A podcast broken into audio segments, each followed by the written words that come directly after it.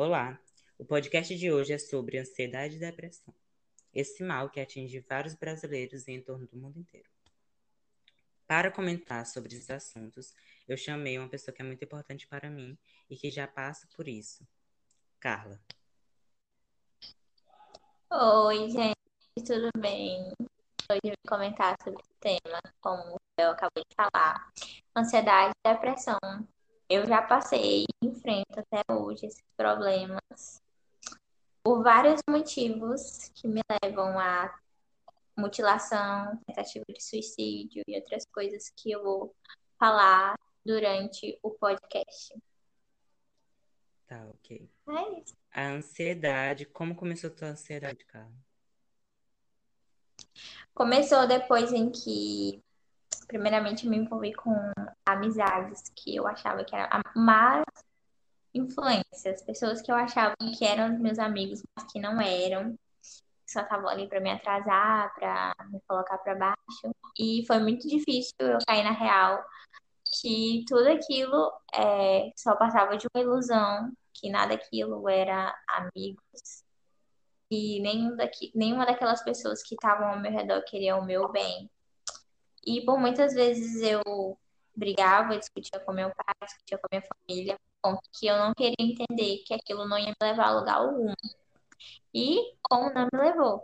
Foi difícil eu ter entendido isso, né? Então, minha ansiedade começou depois que eu comecei a ter muitos conflitos em casa por conta de amizades ruins. É, brigas, tanto fora como dentro de casa também. É, falta de entendimento com a minha mãe, que era uma coisa bem difícil, porque eu nunca tinha briga com ela, e depois a gente começou a brigar muito.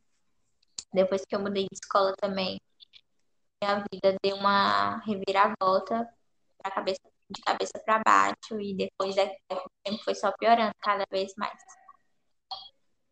A ansiedade, ela nunca ajuda a pessoa, independente de tudo, entendeu? Ela deixa a pessoa sempre insegura. Isso já aconteceu muito comigo. Eu sempre ter aquela insegurança de fazer algo. Antes de acontecer algo, eu tinha aquele medo de será que vai dar certo? Será que vai realmente acontecer? E acontece. A ansiedade faz com que você desista de fazer aquilo, entendeu? Acaba tirando o gosto de fazer aquilo que você gostaria de fazer e acaba não fazendo por medo, entendeu? A ansiedade é uma coisa muito séria que chega ao ponto de virar depressão. Quando você percebeu que você tinha depressão, cara? Eu percebi depois que a ansiedade, né? Então, eu comecei primeiro achando que ninguém me amava. Então, eu sempre ficava perguntando: Você me ama? Eu sou importante pra ti? E tal, porque eu não confiava em mim, não confiava na pessoa legal que todo mundo falava que eu era, eu não confiava na pessoa extrovertida que todo mundo dizia que eu era.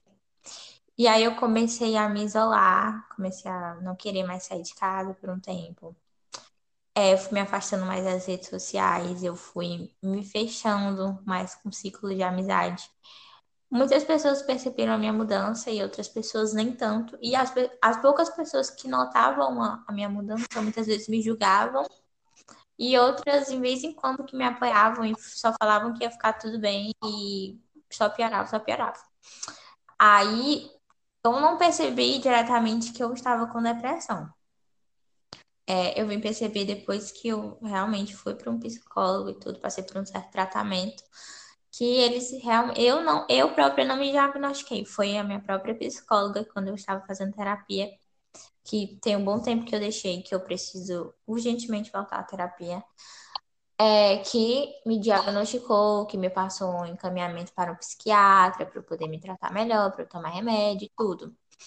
É, tudo começou, né, da ansiedade para depressão quando eu comecei a me isolar muito e eu tinha muito pensamento negativo, muito pensamento negativo. Aí eu comecei a parar de comer comecei a parar de comer. Eu, às vezes, eu, como eu estava de manhã, eu passava das 6 horas da manhã até as 11 e meia. Às vezes eu chegava da escola, eu dormia a tarde toda. Às vezes eu ia comer lá para as 5 horas da tarde. Às vezes eu ficava muito fraca, mas eu não comia. E eu fui perdendo peso, fui perdendo peso. E aí eu só sei que teve uma vez que eu adoeci na escola disso, cheguei a desmaiar. Porque eu não tava me alimentando direito. Aí eu tive que ir pro hospital e tudo, fazer exame. E aí eu fui é, diagnosticada com anorexia, porque eu não estava me alimentando direito e eu estava perdendo muito peso. Com 15 anos de idade, eu estava pesando 38 quilos. Pouco menos, eu acho. Eu não estava me alimentando direito. E eu estava muito magra, muito magra. E eu não queria comer, eu não queria conversar com ninguém. Eu achava que todo mundo ia me julgar, que ninguém gostava de mim. E eu fui vestindo aquela roupagem que muitas pessoas falavam para mim, que eu acabava acreditando. E as poucas pessoas, poucas não, muitas pessoas que falavam que eu era legal, que eu era gente boa, não caía a ficha disso. E eu só acreditava que eu era uma pessoa ruim por muitas. Pelas poucas pessoas que falavam isso, é, começou a fazer que eu acreditasse realmente nisso, que eu era uma pessoa horrível. Aí é, eu fui, foi pro, não, aí, calma, aí eu só sei que eu peguei, tive anorexia e tudo, e aí a, a própria médica me encaminhou para um psicólogo para saber o que estava acontecendo, se eu tinha algum transtorno, alguma coisa. Aí que começou, aí eu comecei a me envolver com as amizades, eu fui aprendendo a fazer muita coisa, querendo começar a beber, não cheguei a usar nenhum tipo de droga. O cigarro, é uma droga muito pesada. É, mas maconha eu nunca cheguei a usar nem não. E aí eu comecei a cigarro, a beber, sair com amizade que não ia me levar a lugar algum. Fazer muita coisa errada. E minha família tava tendo muito desgosto de mim. É, meu pai falava muita coisa para mim que eu que era obrigatório eu ouvir aquilo para ver se eu caía na real e parar de fazer as coisas, mas eu não parava. De jeito nenhum. Aí eu comecei a me mutilar. Comecei a mutilar. Já, tem, já tá com uns dois anos que eu fico na mutilação, sem parar. Não consigo parar. E eu comecei a me mutilar com um barbeador no, na, no braço. E aí, depois, depois do barbeador, foi a gilete.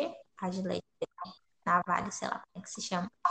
E eu cortava, só que eu só fazia riscar e depois eu corto mais profundo.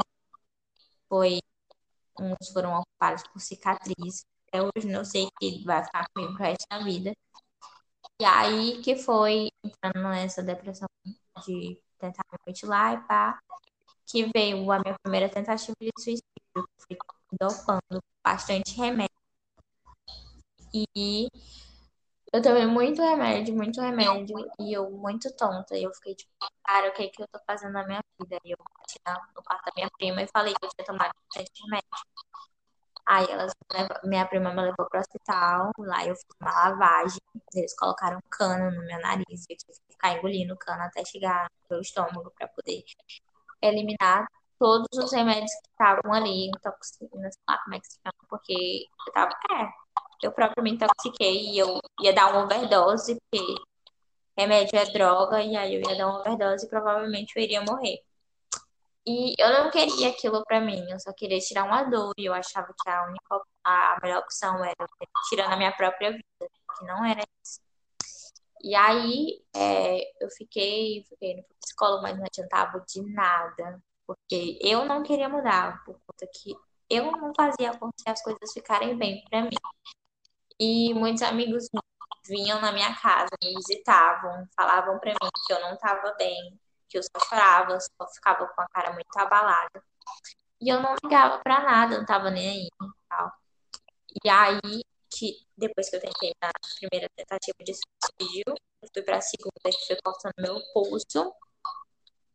Só que é como se tivesse alguma coisa que tivesse me empatado, que eu pensei tanto. Eu fiquei tipo, não, poxa, eu não posso fazer isso, eu me corte, eu não posso colocar um fim tão trágico como esse. Porque eu ia morrer na solidão. E a minha família estava tentando me tirar daquilo, mas eu não fazia por onde. E eu sempre colocava a culpa neles, eu sempre achava que minha depressão era por culpa deles, mais que fosse, mas não precisaria chegar a esse ponto de eu mesma tirar minha própria vida. Eu tava com a mente muito fraca. Ainda hoje eu tô com a mente muito fraca. Eu acho que eu preciso mudar muita coisa ainda para eu tentar ser feliz, para eu tentar parar de pensar muita coisa, mas diferente de antes de tudo. E eu já, tá, já tô com dois anos de mutilação e era corte por de corte. Era, vezes eu chegava da escola e tomava remédio para dormir, às vezes eu dormia a tarde toda e ninguém sabia o porquê disso e tal. E foi isso. E quem é que te ajudou a melhorar essa questão de ansiedade e depressão? Pra falar a verdade, a ansiedade eu não tô curada, porque pra mim, pelo menos pra mim, na minha visão, a minha ansiedade não tem cura. Porque a minha depressão, depois de um bom tempo que eu fui, eu saí da minha escola, dessa escola que fazia mal, eu entrei em outra, conheci pessoas novas que passavam e que sabiam que era difícil, que me ajudaram. Depois que meu pai era muito rígido comigo, meu pai não me dava tanto carinho. A minha depressão toda foi por conta da falta de afeto, por conta de falta de amor de pai, amor de mãe. Eu sempre tive, mas agora amor de pai era uma coisa bem complicada para mim. E eu lembro das vezes em que eu chegava e conversava com meu pai, pedia para conversar com ele, que eu não estava me sentindo bem, ele simplesmente virava a cara e falava que não tinha tempo para as minhas frituras. E a minha avó também falava que se eu quisesse morrer, eu tomava remédio, pulava de uma. É, botava uma corda no meu pescoço, pulava, falava besteira. E aí eu. Foi por esse motivo que eu entrei mais minha depressão, por conta família me colocava muito baixo. E a, relacionada à minha ansiedade, eu sei que eu não tô 100% e que eu nunca, talvez, não é, é pensamento tão para baixo, não é falta, de fé nem nada. É como se eu soubesse que aquilo não, que isso não vai ter cura, porque a ansiedade, a ansiedade pelo menos em geral, mas para mim, é, eu passo meses, semanas sem me mutilar, sem chorar. Às vezes eu nem sei o tal motivo que eu tô chorando ali, sabe? Não tem, às vezes nem tem motivo, mas realmente tem. Eu já passei por tanta coisa que tudo me abala. E às vezes vem pensamentos de coisas que já aconteceram há anos, mas que, que me cercam até hoje, que me fazem chorar, que me fazem eu acordar de madrugada e passar noites e noites em claro por não conseguir dormir, insônia e a minha ansiedade às vezes eu passo semanas, meses sem sentir nada, mas quando voltam é com tudo. Me colocam no fundo do poço e, e fazem com que eu não saia mais lá. Eu fico presa naquele mundo de mutilação, de tentar me suicidar. E eu só, só tentei me matar duas vezes. Não, três vezes, que foi uma na escola, que quem salvou foi minha diretora. Eu dou graças a Deus por ter me ajudado nisso. E é uma amiga minha que me tiraram dentro do banheiro. Eu queria cortar meus pulsos novamente, que eu tava com estilete. E aí elas arrombaram a porta do banheiro e me tiraram de dentro. E, tipo, foram várias coisas que aconteceram. E relacionadas à minha ansiedade, eu sei que boa. Não é que eu não sei, sei lá.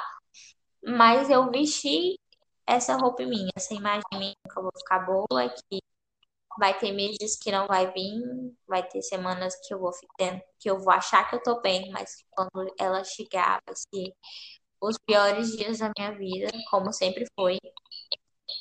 Eu não me considero uma pessoa feliz, eu não me considero uma pessoa é, extrovertida, engraçada. Tipo, quem me segue no meu Instagram vê sempre uma imagem de uma menina sorridente, que não tem problema. Não só o meu Instagram, mas de outras pessoas. E eu conheço uma pessoa que ela sorri nas fotos, ela tem um bom gosto musical, ela tem muitos amigos, ela tem uma família tá tentando ser boa para ela. Ela tem amigos verdadeiros e amigos nem tão verdadeiros. Ela posta foto, ela tem um vídeo toda organizada, seguidores e seguidores. Ela sempre tira foto sorrindo pra manter uma imagem boa e de uma saúde mental 100%. E essa menina sou eu. Essa menina sou eu que sofro por vários problemas psicológicos que acha que vai ser impossível superar. Porque muitas vezes algumas pessoas me fazem acreditar que vai ser impossível passar por tudo isso. E essa menina sou eu, que por mais que passe por momentos difíceis na minha vida, eu sempre quero ajudar outras pessoas a não chegarem a esse nível que eu cheguei, que é a depressão profunda. E às vezes eu acho que a vontade de não querer ou é de mim, ou sei lá. E toda vez quando eu vejo as minhas fotos no Instagram, que eu interajo com as pessoas, algumas pessoas não fazem a mínima ideia do que eu passo. E das minhas cicatrizes, dos meus cortes. Poucas pessoas que conviveram comigo que sabem de tudo que eu passei. E se hoje eu estou aqui representando o podcast do Ravel, é porque ele sabe, ele acompanhou de perto tudo que eu já passei. E sabe que nada que eu passei foi fácil e que não é fácil para mim até hoje passar por tudo isso. Sim. É, as lutas nunca param, nunca param. Para pessoas que são ansiosas. Então, para você que está escutando esse podcast, qualquer pessoa que seja, cuide do amigo, cuide, veja, independe de tudo. Ah, ele tá rindo, ele não demonstra que tá com depressão, ele não demonstra que tá ansioso, ele não demonstra nada. Eles nunca demonstram, entendeu? Eles nunca demonstram. Mas você tem que ter é, a vontade de ir lá perguntar: amigo, você tá bem? Amigo, você vai ficar bem. Independente de tudo. Ajuda essas pessoas, entendeu? Abrace, beije, dê carinho. Ah, tá triste ali no canto? Não deixe triste. Seja uma pessoa, entendeu? Que seja humilde. Solidário. Chegue lá, abrace, beije, dê carinho. Entendeu? Demonstre. Demonstre enquanto a pessoa estiver viva, entendeu? Porque quando ela for embora, não adianta você fazer textinho e nem postar fotos e nem seguir a pessoa quando morre. Porque ali não vai trazer ela viva. Nunca mais, entendeu? Então, esse podcast, esse podcast, pra vocês é um aviso, entendeu? Cuide, sempre cuidem. Sempre cuidem. E é isso.